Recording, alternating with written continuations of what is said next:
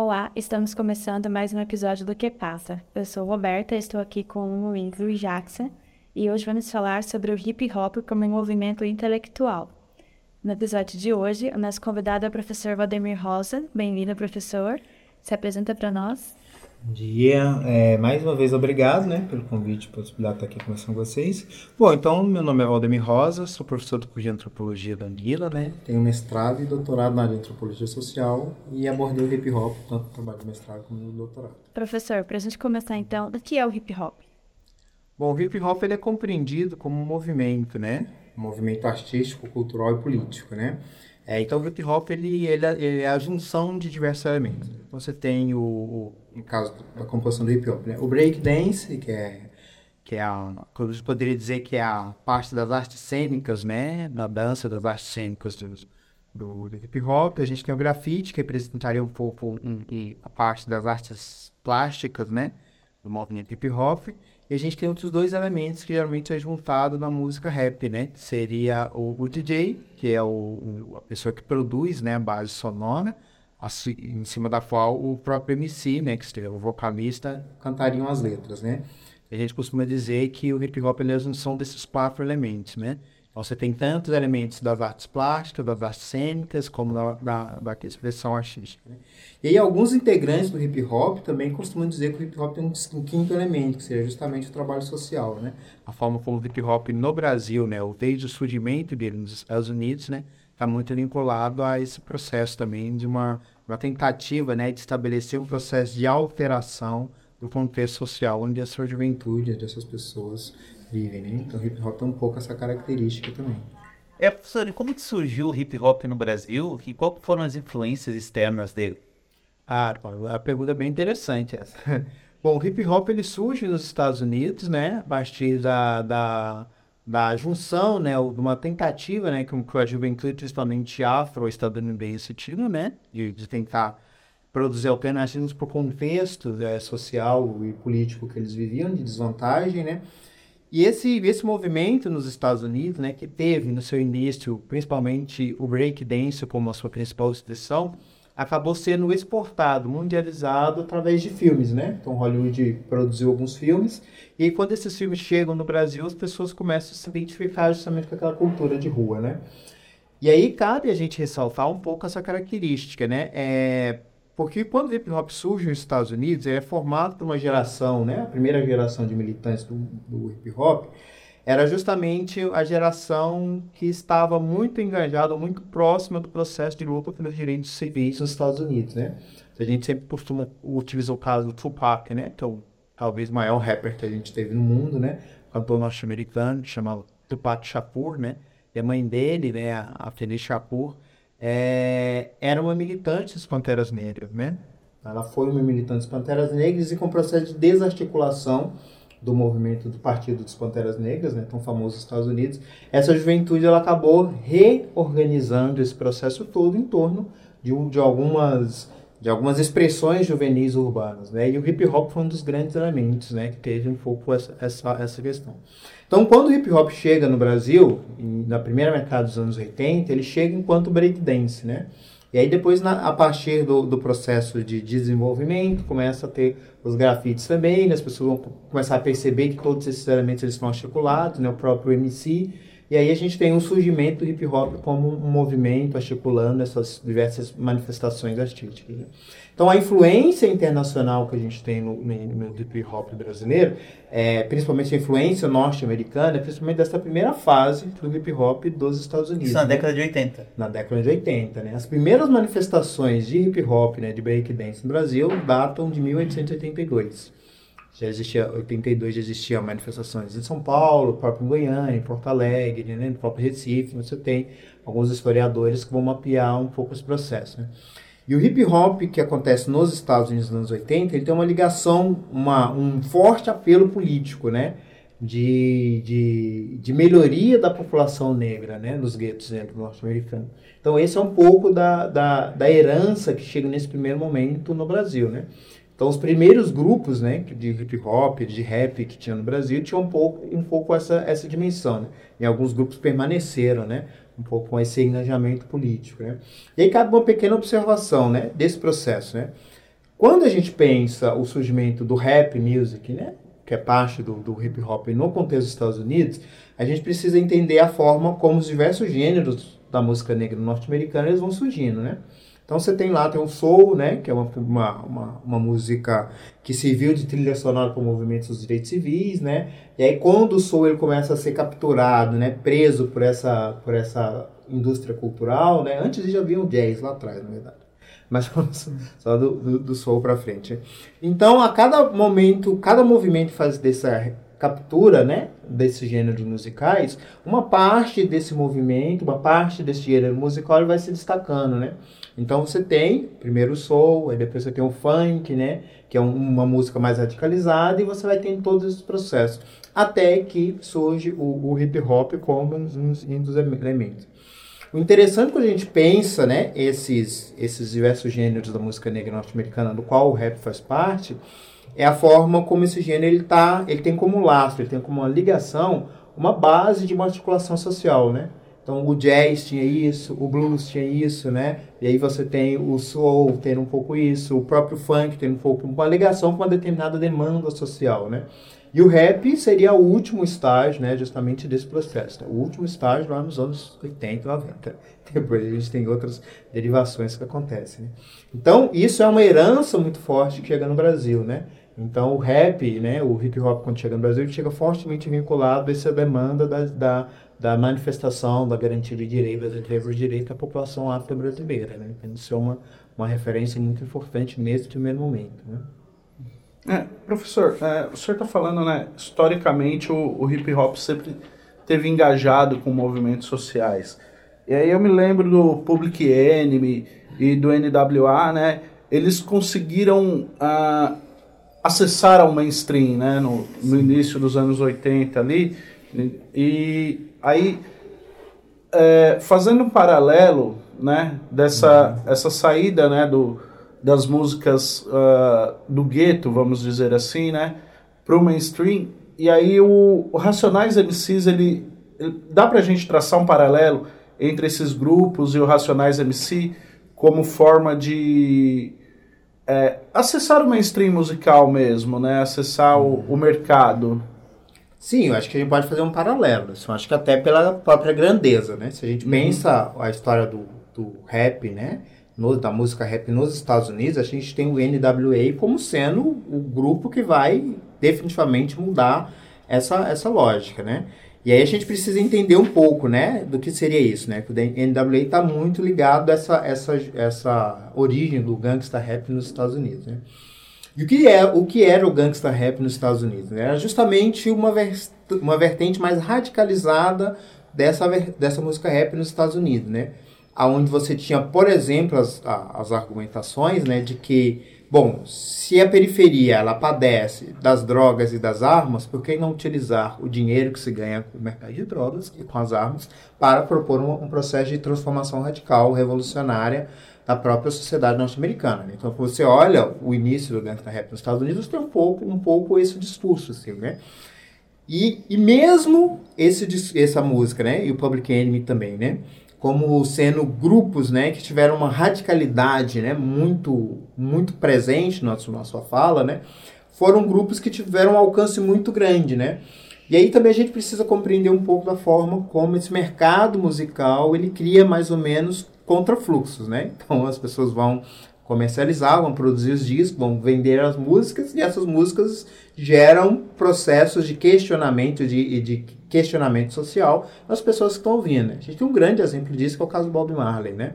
Que é um, uma estrela mundial, né? Talvez a, a, única grande estrela mundial que surgiu no terceiro mundo, num país do terceiro mundo, que tem uma, uma música que é completamente é, que propõe né, uma reflexão muito crítica com relação a esses processos. Né? Então, quando a gente pensa esses grupos, né, o Public Enemy e o NWA, né, nos Estados Unidos, né, quando a gente pensa no caso racionais, a gente tem mais ou menos um paralelo, a gente pode sim estabelecer um paralelo. Acho que o primeiro paralelo é justamente a grandeza né, desses grupos. Né? Tanto o Public Enemy como o NWA, eles alteram de uma forma muito significativa a cena do, do, do, hip hop nos Estados Unidos. E no caso dos Racionais do Brasil acontece mais ou menos da mesma forma, né? Então, é um grupo que ele surge, né, com uma proposta muito, muito ligada, né, com um posicionamento político muito bem estabelecido, né? E esse grupo acaba transformando, definindo mais ou menos uma linha a partir geral do que o, o a música rap no Brasil vai, vai se, se desenvolver. Né? Então, os Racionais não é o primeiro, as primeiras pessoas a gravarem rap no Brasil, mas seguramente é o grupo mais, mais eficiente do ponto de vista de, de tempo, né? De, de uma única formação, né? E também do impacto que tem na, na, na, na constituição desse cenário no Brasil, assim, né? É, tem esse documentário, né? Inclusive está na Netflix, né? Que eu sempre gosto de dizer isso, né? que durante duas semanas foi o, o vídeo mais assistido na Netflix Brasil.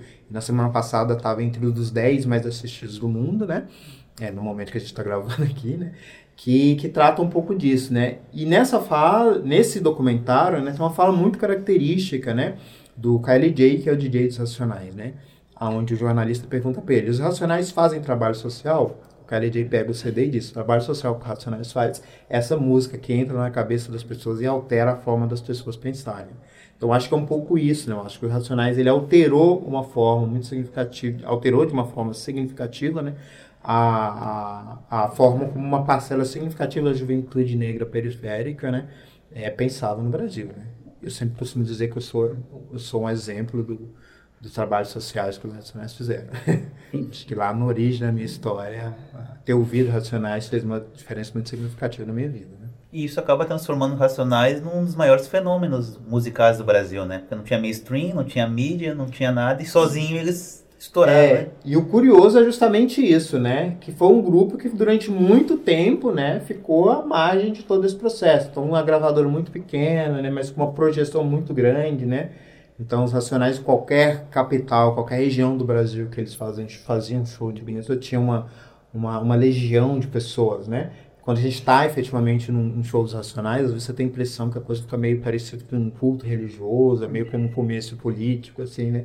Às vezes como espetáculo artístico mesmo. Então, ele tem um pouco, um pouco essa característica, assim, né? Porque efetivamente os Racionais representam uma, uma intelectualidade, né? É, negra, uma jovem intelectualidade negra, urbana e insurgente. Acho que isso é inquestionável. Assim, né? Para além do valor musical, artístico que o grupo tem, ele se transformou é, realmente num, num, num, grupo que, que representou, que traz a voz, né, anseio de uma comunidade negra, né, muito, muito significativa Brasil afora, assim, acho que é. A gente não tem, no contexto brasileiro, não tem nada parecido com é, com a eficiência que os nacionais tiveram nesse contexto. Né? Então a gente pode dizer que eles são uma referência do movimento hip hop no Brasil. Sim, acho que sim. No contexto do, do, do, da música rap, com certeza. Não só do Brasil, acho que da América Latina inteira, assim, pode dizer. Assim, né? Acho que no contexto da América Latina, talvez a gente não tenha nenhum grupo que tenha tido a longevidade né, e o impacto que, que, que os Racionais teve. Assim, né? Acho que isso é uma coisa que a gente pode dizer tranquilamente, assim, como sendo a principal referência. E aí ele acabou ditando um, um, estilo, pelo menos aqui no rap no Brasil, que é aquele estereótipo, né? Não poder falar com a mídia, uhum. sempre é, ter letras mais agressivas, ter uhum. cara de mal. E outros artistas que fizeram esse perfil, muita gente era falar, ah, isso não é rap, falam que era rap modinha, tipo Sim. a questão do X, quando tinha umas letras mais bem-humoradas foi bastante uhum. criticado participar da Casa dos Artistas, aí agora o Projota também. Sim. Então eu queria saber se o Racionais, é, o rap acabou transformando nesse perfil por causa dos Racionais, do sucesso dos Racionais, fazer rap era imitar o Racionais? É, eu acho que é importante a gente entender as diferenças geracionais que você tem. Né? Então, os racionais, ele estaria ali mais ou menos uma segunda geração. Né? Então, eles não são necessariamente a primeira, mas você tem uma segunda. Então, essa primeira geração que a gente tem do rap no Brasil é uma geração que estava muito focada no discurso político. Os racionais têm muito isso, né? Mas essa primeira geração também estava muito ligada às organizações comunitárias populares, que a gente poderia dizer que são as posses, né? Então, as posses eram mais ou menos organizações que você tinha. Né? Então, você tinha lá no contexto da cidade, você tinha várias posses, né? Em São Paulo, a gente tinha a posse Zulu, uma das mais antigas, né? Uma das mais tradicionais. Que essas posses elas tinham, né? Então, as pessoas tinham... Era um conjunto de artistas, né? De, de músicos, de pessoal do grafite, de, de pessoal do breakdance, que estava envolvido em trabalhos sociais propriamente dito, em oficinas, produção de fanzine, né, literatura urbana, nós tinha um conjunto muito grande. O Racionais ele veio uma geração um pouquinho posterior a essa, assim, né? Que não estava organicamente ligado às posses, mas tinha uma relação grande com, com esse pessoal, né? E aí, com o passar dos anos, você vai tendo uma alteração da, da cena, né? Ou da, uma alteração desse perfil, né? Que seriam as diferenças, diferentes gerações, assim. Né? Eu, particularmente, acho que o X ele foi muito, muito é, injustiçado nesse julgamento. Porque o X é uma das pessoas mais antigas do hip hop, inclusive é de uma geração, teve sempre muito próximo, né? Com os Racionais, né? Ele está junto com o projeto da 4P, né, que é uma, uma marca de roupa do, do KLJ, 4P que é poder para o povo preto, né, que surgiu como uma ideologia com a perspectiva de construção de um partido político, né, e depois virou um, um, um, um você pode dizer que virou um, uma meio que uma diretriz, né, de, de, de economia periférica, né, tem marca de roupa, tinha gravação de, de música, né, de estúdio, né, salão de beleza, tem várias coisas envolvidas nesse universo, né. Então acho que o X ele acabou meio que sendo um pouco injustiçado nesse processo. O fato é que durante um período da história do rap no Brasil, as, a, a, os grupos tiveram um distanciamento muito grande desse espaço da mídia, né? Com o diálogo com a mídia, né? Que hoje em dia os Racionais já tá uma forma mais. MVB cantou no Faustão lá atrás, né? Então você tem todo um conjunto grande, né? De outros, outros rappers de grande, de grande importância no Brasil que já alteraram um pouco, assim. E aí eu acho que o X foi um pouco injustiçado, justamente porque o X foi uma das primeiras pessoas a fazer esse movimento. Falei, não, beleza. A gente na periferia tem um discurso, né? A gente tem uma, uma, uma postura, uma proposta política, uma fala, e o fato da gente participar nos meios, nos, nos espaços de grande comunicação não necessariamente vai fazer com que a gente tenha uma, uma a gente perca exatamente isso, né? Então, na verdade, você teve um processo de alteração. Acho que o X é de uma geração anterior, né, que foi das primeiras pessoas que fizeram isso. Teve o caso do Taíde, que também, né, que é um cantor importante de rap nos Estados Unidos também, São Paulo, né? Também teve algo parecido, né? Quando MV Bill apareceu no Faustão, também participou da Malhação enquanto ator, né? Então você ah, que é isso, Bill acabou. Na verdade, ninguém deixou de ser eles eram já dentro desse processo. Na geração do Projota, aí acho que a gente está falando de uma geração mais jovem, né? De um pessoal que chegou bem depois. Aí eu acho que uma relação já é absolutamente diferente. Você tem um Projota é muito próximo da geração do MC, do pessoal da Rinha dos MCs, né? De São Paulo, do próprio Criolo, né? Você tem uma. É, no Rio de Janeiro você tem um Benegão, né, de seletores de frequência, então você tem outras pessoas que estão numa outra, num outro momento do hip hop, né? O hip hop está muito mais ligado ao universo da, da, da diversão, né, de músicas que sejam mais dançantes, né, que seja aquela coisa pesada, arrastada, estilo Racionais. O próprio Racionais alterou, né, o, a sua trajetória também alterou um pouco. Os riscos nacionais têm um pouco, um perfil bastante diferenciado. Assim. Então, você pega, sei lá, por exemplo, Cores e Valores, que é uma das músicas mais recentes nacionais, você tem uma levada que é mais dançante, né? Depois você pega, sei lá, é, capítulo 4, versículo 3, você tem uma outra uma outra uma outra levada assim. Então, na verdade, eu acho que tem um pouco um pouco esse processo, assim. É, o fato é que eu acho que o hip hop no Brasil, principalmente a partir do final dos anos 90, ele começou a circular muito mais dentro do mainstream, né? Então, pessoas tiveram uma inserção muito maior, né? A própria linguagem urbana, né? O grafite começou a ser incorporada pela própria publicidade, pelos programas de TV, né? Então, foi um conjunto grande. E nesse processo, várias, vários artistas acabaram sendo incorporados nesse processo, né?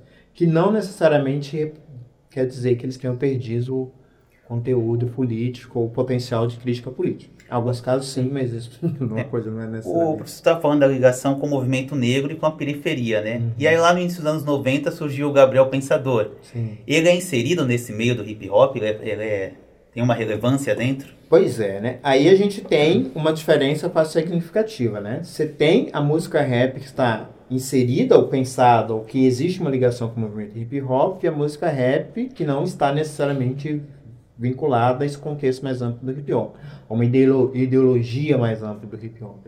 Gabriel Pensador talvez tenha sido um dos elementos no Brasil que fez justamente os processos. Você tem uma música rap de, um, de uma pessoa branca, de uma classe média, né, bem estabelecida no Brasil, e que produziu música rap com conteúdo crítico, mas que não estava necessariamente vinculado a esse histórico, né? Então acabou fazendo com que parte das pessoas reconhecesse a importância do inimigo da Gabriel Pensador e outra parte não reconheceu justamente por conta desse processo. Mas ele tem a ver um pouco com essa, com essa, com essas diferenças de gerações, assim, né? É um pouco isso, né? Então a gente tem uma, algumas particularidades com relação ao caso do Gabriel Pensador.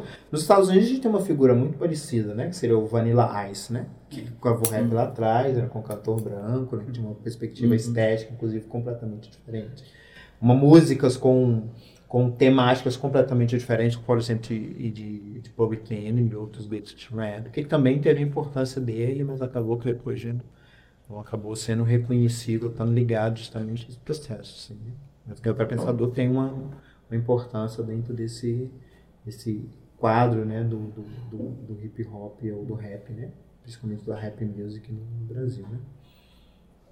É, professor, é, a, a impressão que eu tenho é que esses artistas que não têm uma ligação mais profunda com o movimento hip hop, mas que têm uma certa relevância, né, se a gente pegar esses mais antigos, como você citou, Vanilla Ice, o Gabriel Pensador, eles me parecem uma tentativa do mercado de absorver, né? O, o mercado, quando eu falo, é o, o capital, mainstream, né? O mercado da música de absorver algo que está acontecendo sem necessariamente trazer aquela discussão política para a conversa.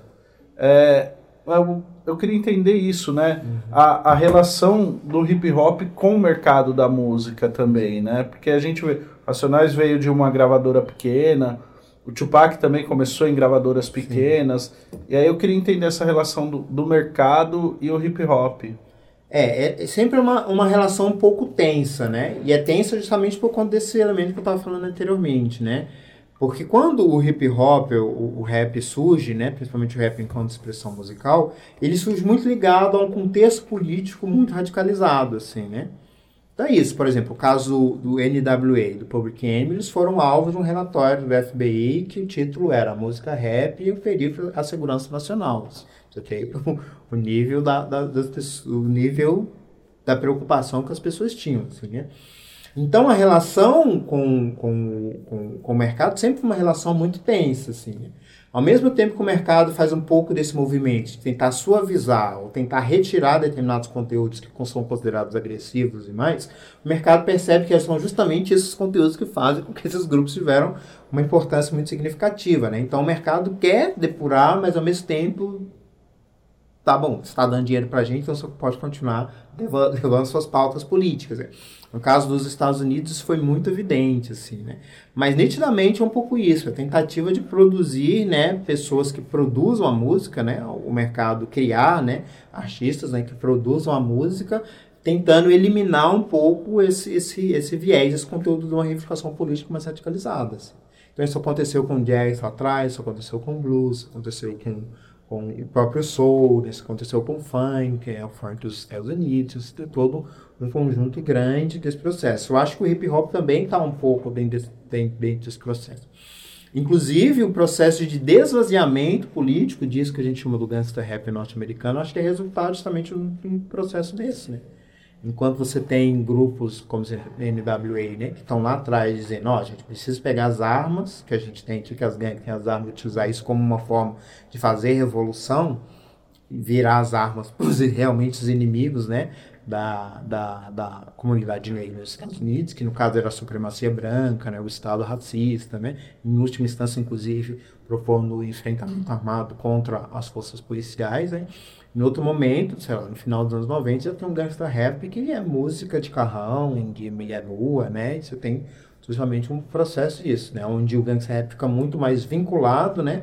Um pouco nessa perspectiva de, de, de vangloriar né? as conquistas é, pessoais de cada artista, né? Então você tem, ao mesmo tempo que você tenta produzir, né? O mercado tenta produzir alguns artistas que vão levar a forma estética, mas vão deixar para trás o conteúdo político, também seria um processo, uma pressão, inclusive, para alterar o próprio conteúdo dessas músicas, né? Que aconteceu nos Estados Unidos, mas também aconteceu no Brasil, nesse mesmo em geral. É, paralelamente a gente pode fazer um, um, uma comparação com a evolução do hip hop até a gente chegar no, no funk ostentação de hoje em dia, Sim. né? Uhum. É, porque tem uma, existe uma ligação entre o hip hop até a gente chegar ne, nesse funk mais atual, né? Sim, a gente tem, né? Esse, esse funk mais atual que a gente tem no Brasil, na verdade, ele está na origem do que a gente propriamente chama do, do hip hop nos Estados Unidos, né? Que era uma batida, né? um beat é. muito específico, era o Miami, né? Então era um tipo de beat muito específico, que é o tipo de beat que eles reproduzem, é chamado funk carioca, no fundo do funk brasileiro, funk ostentação, né? Então você tem um, uma, uma, ligação com relação a esse processo. Assim. O fato é que esse universo do funk no Brasil ele é muito diverso, assim, muito uhum. plural. Você tem o funk ostentação, você tem o proibidão, é. proibidão que vai falar de aspectos muito ligados à pornografia mesmo, né? pornofunk, alguma coisa desse tipo. O proibidão que é que está ligado a, a, a narrativa sobre facções criminosas no caso do Rio de Janeiro, né? Então você tem o universo do funk, o funk melody, então você tem um universo muito plural. Assim. E, aqueles primeiros funks que surgiram ali na, pelo menos no mainstream dos anos 90, que chamavam, eram funks, né? Tipo o rap uhum. da felicidade, o rap Sim. do Silva, mas eram nomes de rap, né? Sim. E tipo, eles não sabiam mais ou menos o que estavam fazendo naquele momento, se era rap, se era funk, era tudo meio misturado? Não, eu acho que regionalmente no Brasil você teve essa geração produzindo coisas a partir de referências artísticas muito distintas, né? Então, por exemplo, enquanto você tem, por exemplo, no caso do rap de São Paulo, né, está muito mais ligado uma influência né, maior do rap propriamente produzido em Nova York. É, no caso do rap de Brasília, por exemplo, você tem uma, uma influência do rap que era produzido no, na costa oeste dos Estados Unidos, né? Então, o gangsta rap, NWA, né, todas essas pessoas, né, o AZ, né, todas essas pessoas é, tiveram uma influência muito maior musicalmente no, por exemplo, no rap que é feito em Brasil. Então, às vezes, quando a gente ouve, a gente acha que rap é tudo igual, mas você tem bases sonoras mais ou menos diferentes. Quando você está falando de um rap, por exemplo, da costa oeste dos Estados Unidos, está falando de um rap que tem uma, uma base mais arrastada, mais pesada, né? Que é justamente esse da rap lá atrás. Você ouve um dos discos da NWA fica muito perceptível, né? Se ouvir NWA, você ouve no Taurus Beat, você consegue perceber que tem uma diferença sonora, inclusive, né? Uhum. Então, acho que o que aconteceu no Brasil foi que as, o, o, Rio de Janeiro, São Paulo e, e, Brasília, né? Pensando esses três eixos, mas obviamente você tem outras particularidades em outras regiões do Brasil, eles acabaram desenvolvendo em torno de algumas características específicas. Enquanto no Rio de Janeiro ficou muito em torno desse beat, né, que era o Miami, que era uma, uma, uma característica muito particular no início do rap dos Estados Unidos. Assim. E esses movimentos, eles têm rivalidade? Eles andam juntos, o movimento hip hop e o funk? Eu não diria que existia uma rivalidade entre eles, né? Assim, o fato é que, né, em um determinado momento, né, principalmente nos anos 90, você teve uma, uma parcela, né, do, do, do, hip hop ou do rap que considerava que o funk produzia reflexões que não eram politizadas, né?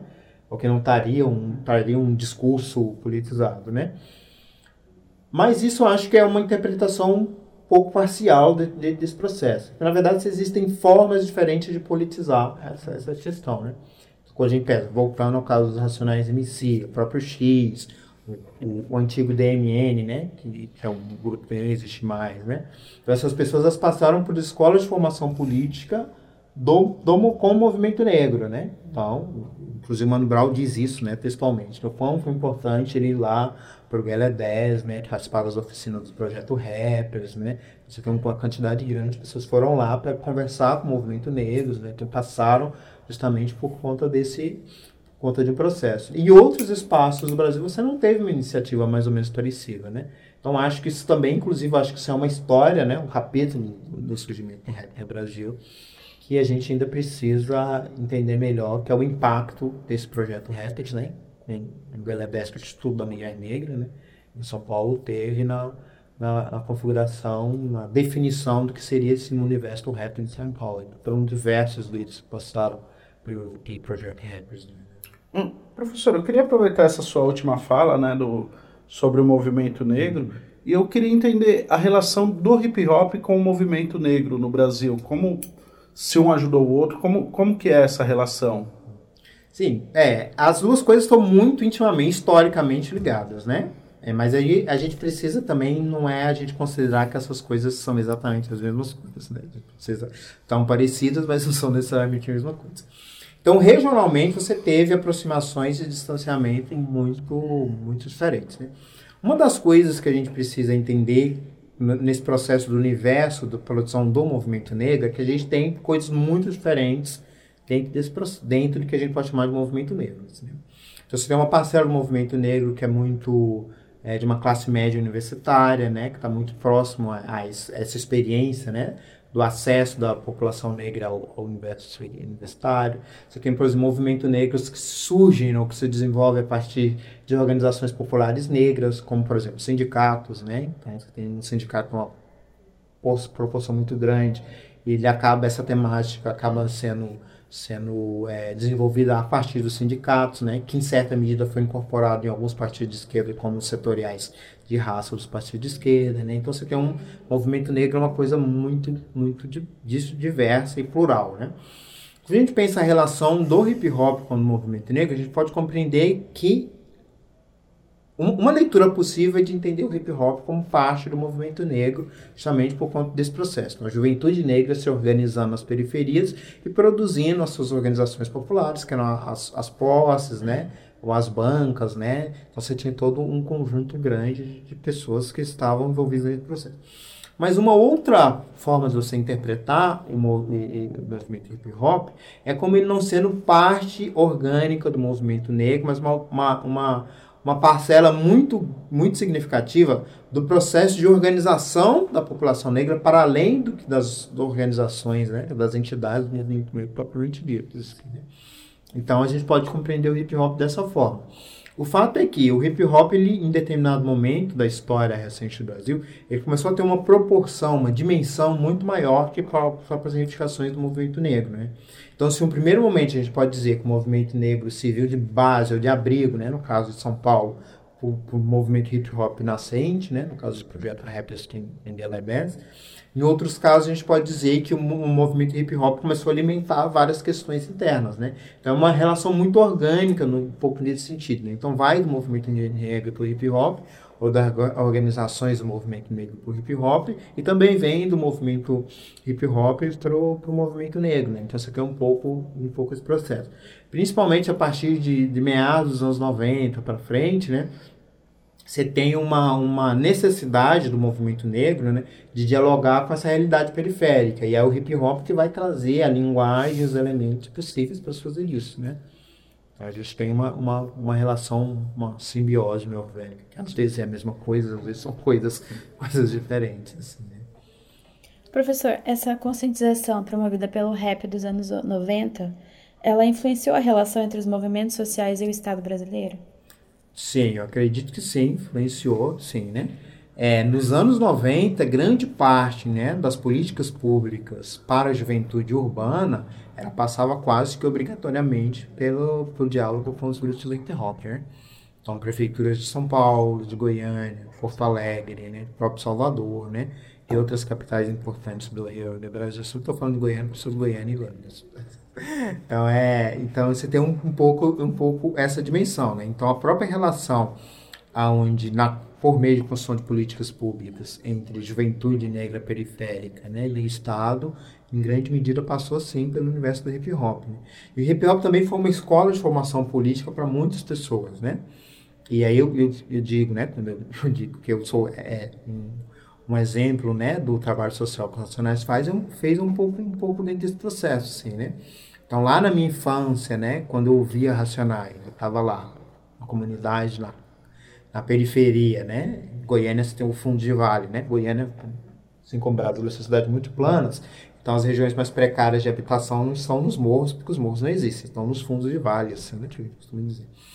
Então, é, essa juventude né, que estava no fundo de vale, né, nos dos vales, né, em Goiânia, que era o espaço onde eu cresci, né, então passava por diversos processos de privação econômica, assim, né, de pobreza, empobrecimento, né. Então, ouvir Racionais é algo que alterou significativamente a forma como, como eu pensei, né? Como eu encarei a vida. Eu sempre costumo dizer, existe uma música dos Racionais, chama Voz Ativa, né? Em determinado momento da música ele diz assim, né? É, o Ed Rock, né? Que é quem dá a voz proximamente, né? Nesse momento da letra, ele diz... Precisamos de líder negro de crédito popular, como Malcolm X em outros tempos foi na América, que seja negro até os ossos, um dos nossos, e reconstrua o nosso orgulho que foi feito em destroços, né? Então, eu falo um pouco sobre essa letra, né, minha, minha dissertação, minha tese de doutorado, né? Que ao ouvir essa música pela primeira vez, o discurso da militância negra começou a fazer sentido para mim. Então eu não sabia quem era Malcolm, fui atrás de quem era Malcolm e por que, que o Malcolm é importante, o que, que a, a figura do Malcolm tem a ver com a situação que eu vivia, né? É, de uma periferia, uma capital goiana, de uma população, de uma família negra empobrecida, né? Do pai que precisa trabalhar 12 e é, é 14 horas por dia para garantir é, é, o sustento da família, né? Então essas coisas todas começam justamente a fazer sentido, né? Isso acabar fazendo também né, que essa juventude desenvolva uma inteligência política de como lidar com essas instâncias do poder público. Né? Então, é isso. Então, a relação com o poder público é mais uma relação no sentido de estabelecer um processo de questionamento dessas, da construção dessas políticas públicas e menos uma, uma, uma, uma, uma, uma relação de de solicitar, não, tá, a gente precisa uma cesta, sim, a gente precisa de uma cesta, mas a gente precisa que a cesta estética básica, né, esteja relacionada a um conjunto mais amplo de políticas, né. Então, acho que o, o rap, né, o hip hop acaba fazendo com que essa juventude negra periférica, né, ao estabelecer uma relação com o Estado, tenha uma relação que é menos menos, ou seja, menos suscetível de ser capturada por uma relação paternalista, com, com, com esse poder público. Né? Tanto é que nessas experiências, principalmente na construção das, das secretarias de juventude, né, que o hip foi muito, muito ativo né, nos anos 90, foi um, eram as secretarias que mais questionavam, que mais problematizavam, né, traziam questões. Eu falei, não, não é isso. Assim, tá. Tem violência né, policial, então a gente precisa fazer isso. Então não era uma secretarias que falam muito no sentido de estabelecer um processo de amortecimento da crítica dessa juventude, muito pelo contrário. É justamente nesses espaços onde essa crítica mais aguda surgia, né? É, você está falando de Goiânia, né? Como que era o movimento lá, já que a gente né, tem a impressão, né, que pelo menos a maioria dos artistas é, de Goiás que fizeram sucesso são, são sertanejos. Uhum. E como que era essa relação entre a, musa, a música sertaneja e vocês chegarem até o rap? Pois é, Goiânia, ela tem uma cena musical que é bastante plural, assim, a gente, geralmente a gente conhece o sertanejo justamente por conta do sertanejo ter sido o que ocupou de uma forma muito mais significativa o mainstream, né, da música nacional e as duplas sertanejas, né. É, principalmente lá no começo desse sertanejo mais eletrificado também, tem o Red Camariciano, né, a galera, Leonardo, o pessoal que fez, né, que foi a transição da música caipira para esse sertanejo urbano, né, que tá com os temas mais relacionados à, vida urbana, né? Questões amorosas, né? Então, então a tem um pouco mais processo. Mas Goiânia é uma cidade que tem uma pluralidade, é, uma cena musical bastante diversa. Por exemplo, Goiânia tem uma cena de rock alternativo que é muito significativa, né? Que muitas pessoas não sabem, né? Quão, como essa cena de rock alternativo em Goiânia foi importante, assim, né? E entre todos esses processos, você tem, inclusive, a cena do hip hop, assim, né? Foi uma cena muito importante. Então a história do hip hop em Goiás começa mais ou menos de 82, 85, né? Lá no começo, né? Já tem as primeiras gangues, né? De break dance, né? E aí logo depois você tem os, as primeiras pessoas, as rodas de break, né? Acontecido é, nos espaços da cidade. A Colandi, que era uma manifestadora importante do centro. E aí essa roda de break mais importante da cidade foi alterando, né? Em vários locais, né? Mas começou lá na Colandi, né? panificadora no centro, que era o lugar que tinha um piso propício para fazer, né? E, mas teve, teve uma, uma cena bem importante, significativa, assim, né? O hip hop em Goiânia, né? Então ele, ele surge lá nos anos 80, muito parecido com, com o rap que surge, por exemplo, em São Paulo, surge em outros espaços, um discurso politizado bastante significativo. E progressivamente ele começa a estabelecer diálogos com outros gêneros musicais, assim, né? Então, por exemplo, é, já no final dos anos 90, início dos anos 2000, você, tinha o, o, um coletivo de rappers, né? Em Goiânia, por exemplo, que propunha a, a, fusão do rap com, com música caipira, por exemplo. Assim, né? Tinha os rimadores piquezeiros, o Pique no Fruit Edition, né? Da culinária goiana, né, que é meio que o símbolo identitário do Goiânia, é também piqueiro. Então tinha os rimadores piquezeiros, né, Cristineiro Folar, né, vários outros grupos, né, que produziram um rap, uma tentativa, né, produziram, né, rap muito, muito característico que propõe essa fusão de diálogo, inclusive, com a cultura caipira, né, fusão de, de rap com catira, né, então você tinha todas, todas as experiências, né, que também aconteceu no rock, aconteceu em outros espaços. Né? Mas a cena de hip hop em Goiás, em Goiânia, ela ficou muito, muito, numa cena muito alternativa, né? E aí, enquanto o rap que está em Goiânia, na região metropolitana de Goiânia, tinha uma característica, o rap goiano, né, que estava no entorno de Brasília, se filiou muito mais esse polo do DF, assim, né? Distrito, quer dizer, Distrito Federal, o entorno, assim, né? Aí tem também um pouco de uma diferença assim, nesse processo. Mas efetivamente você não tinha uma rivalidade entre os gêneros musicais. Assim. Cada um tinha mais ou menos os seus, seus nichos específicos, né? Então, no final dos anos.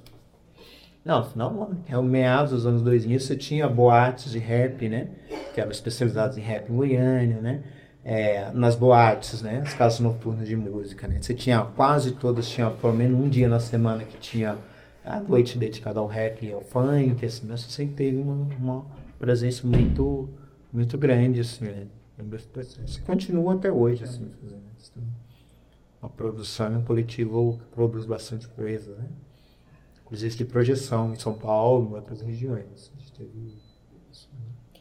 Professor, mais recentemente a gente tem visto a participação de alguns artistas do hip hop, como MC e Mano Brown, como intelectuais, né, em questões que extrapolam o universo da música. É, isso pode ser considerado um reconhecimento do hip hop como movimento intelectual? Sim, eu acho que sim, né? O que a gente tem visto atualmente, né, cada vez mais é a afirmação do hip hop, ou do rap, né, como uma intelectualidade é, urbana insurgente, né?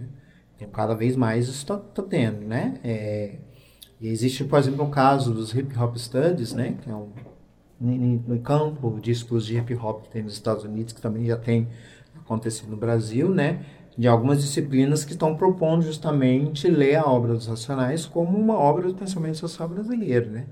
É, inclusive existe uma agora, né, é uma disciplina que está sendo ofertada na Unicamp, né, que é os Racionais, o pensamento social brasileiro nos discos Racionais em si.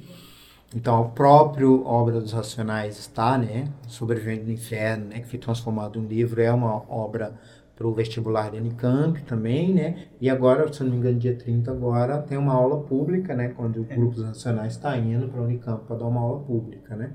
Então, cada vez mais você tem um processo de reconhecimento. Isso não acontece só com os Racionais, caso do Emicida também, né? Mas isso não acontece só com eles, né?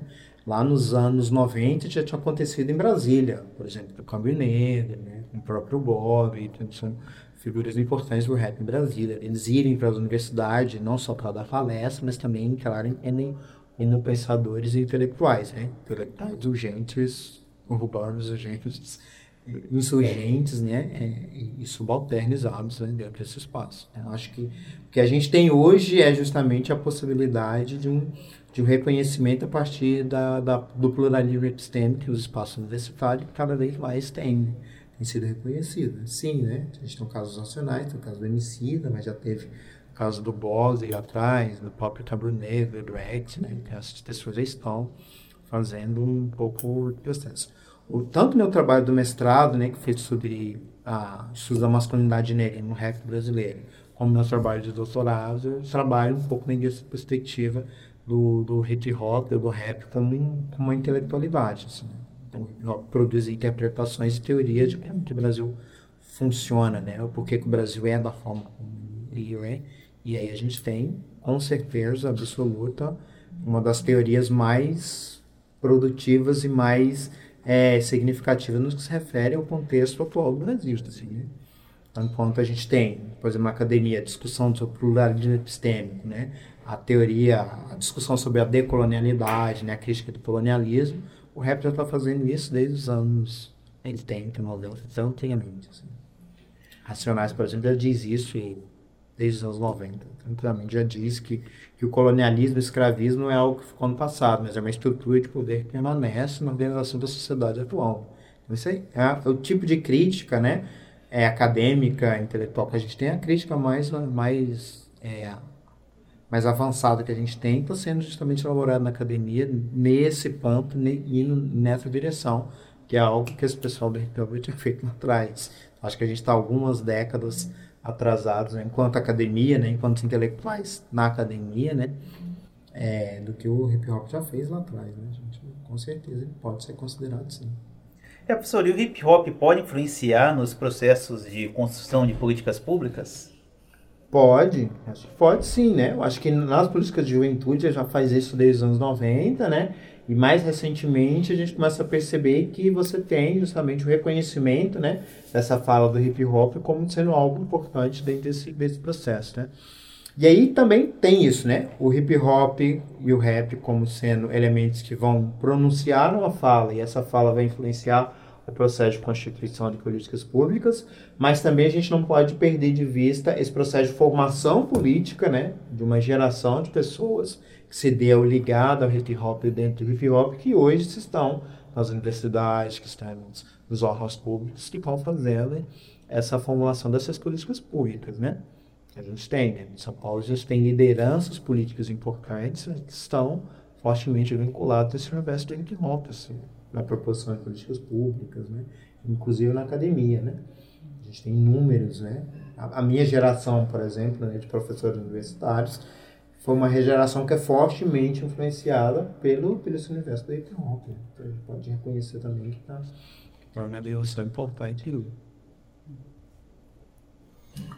É, professor, eu, o rap ainda é marginalizado no Brasil?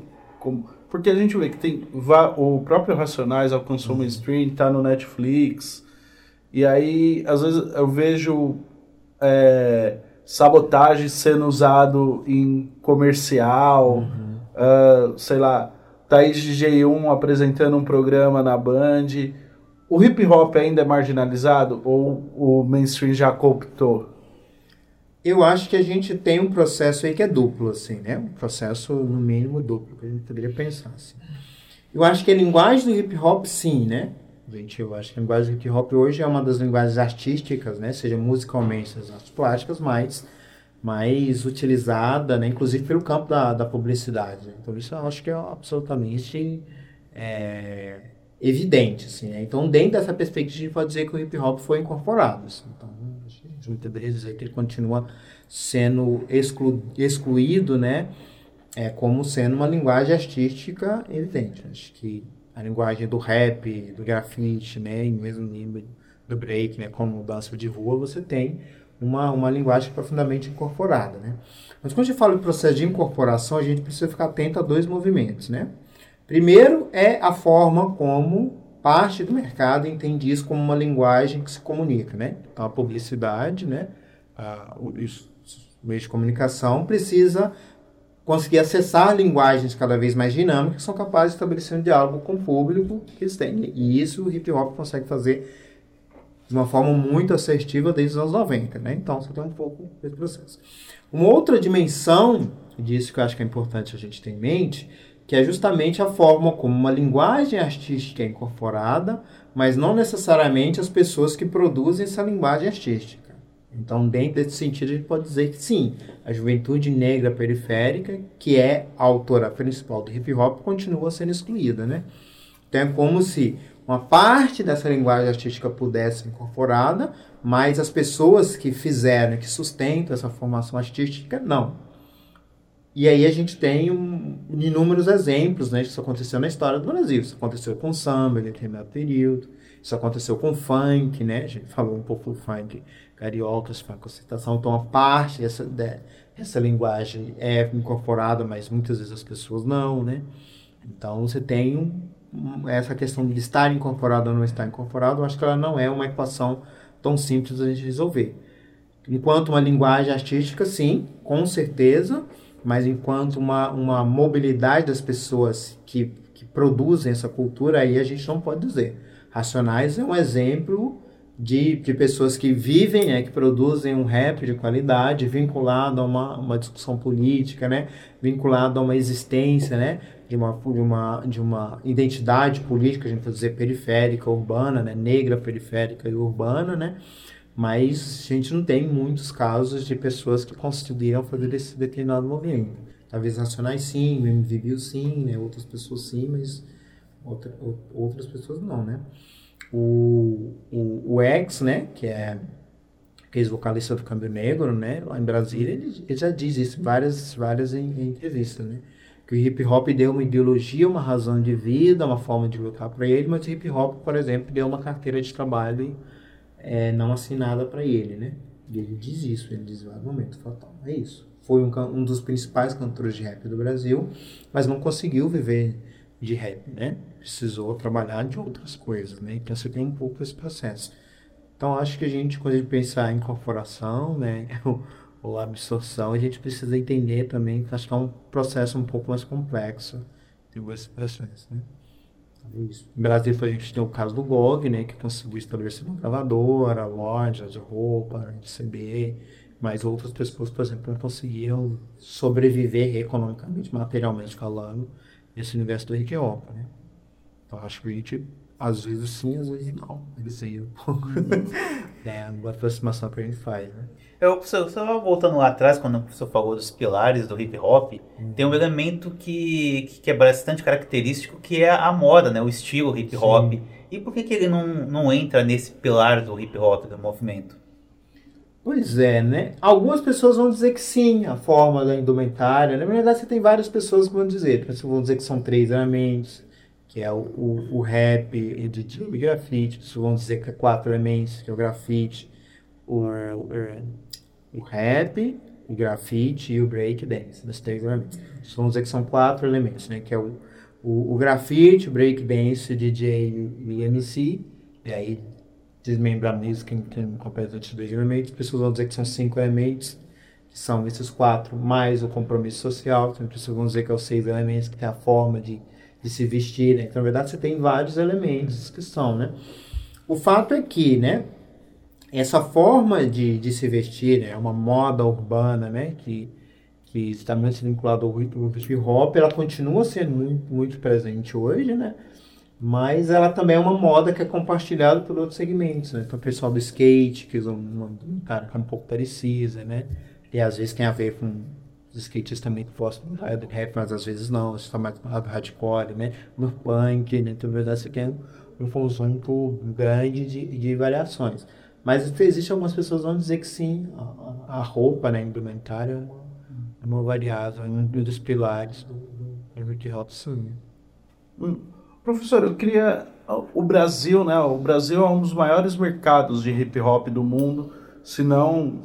Hum. É, é, eu queria entender como que. Por que, que o hip hop é, ganhou tanta força no Brasil, assim? Porque a gente tem, tem rap francês, rap israelense, é, na Europa em geral. Na América Latina nós temos grandes nomes no, no hip hop, mas no Brasil parece que ele floresceu mais, né? se adaptou mais ao, ao, ao país. O senhor consegue explicar o porquê? Na verdade, tenho algumas é, hipóteses pessoais de por que isso aconteceu. É, eu acho que no caso específico do hip hop, pensando no caso específico do rap, né? O rap, quando ele chega em determinadas regiões do mundo, né, a partir da mundialização dos Estados Unidos, ele vai chegando em várias outras regiões, ele vai assumindo um diálogo muito característico com uma cultura musical e oral que existe nas determinadas localidades. Né?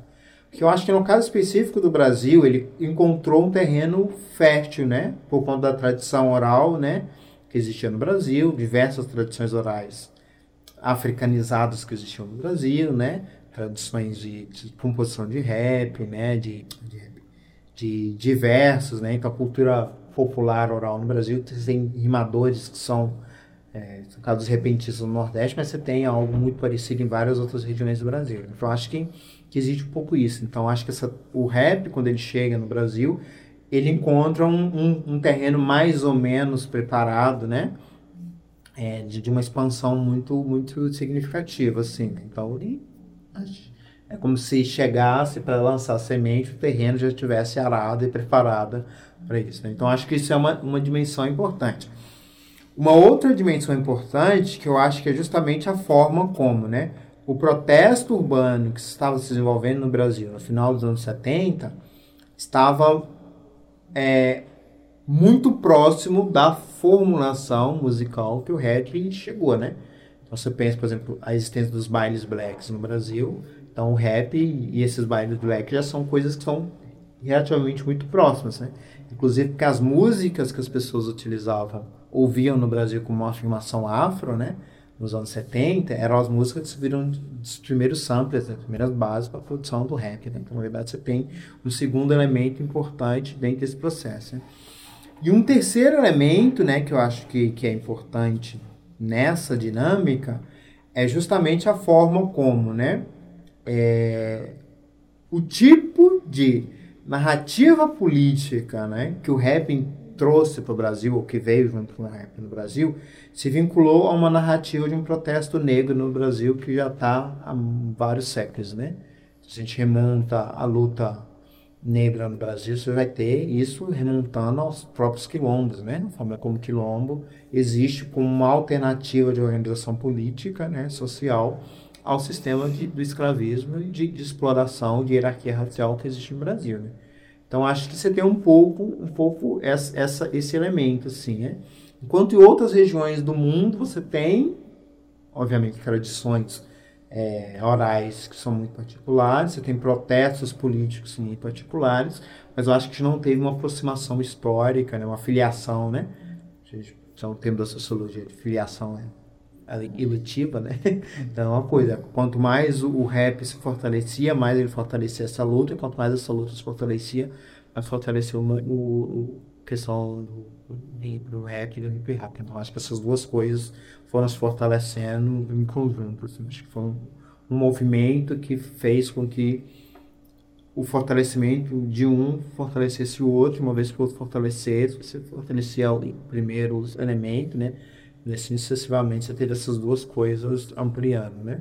Acho que não só o, o próprio discurso da reivindicação negra se ampliou com o hip hop, mas também o hip hop se ampliou justamente com essa ampliação do, do, da reivindicação negra. Acho que duas coisas também próximas, né?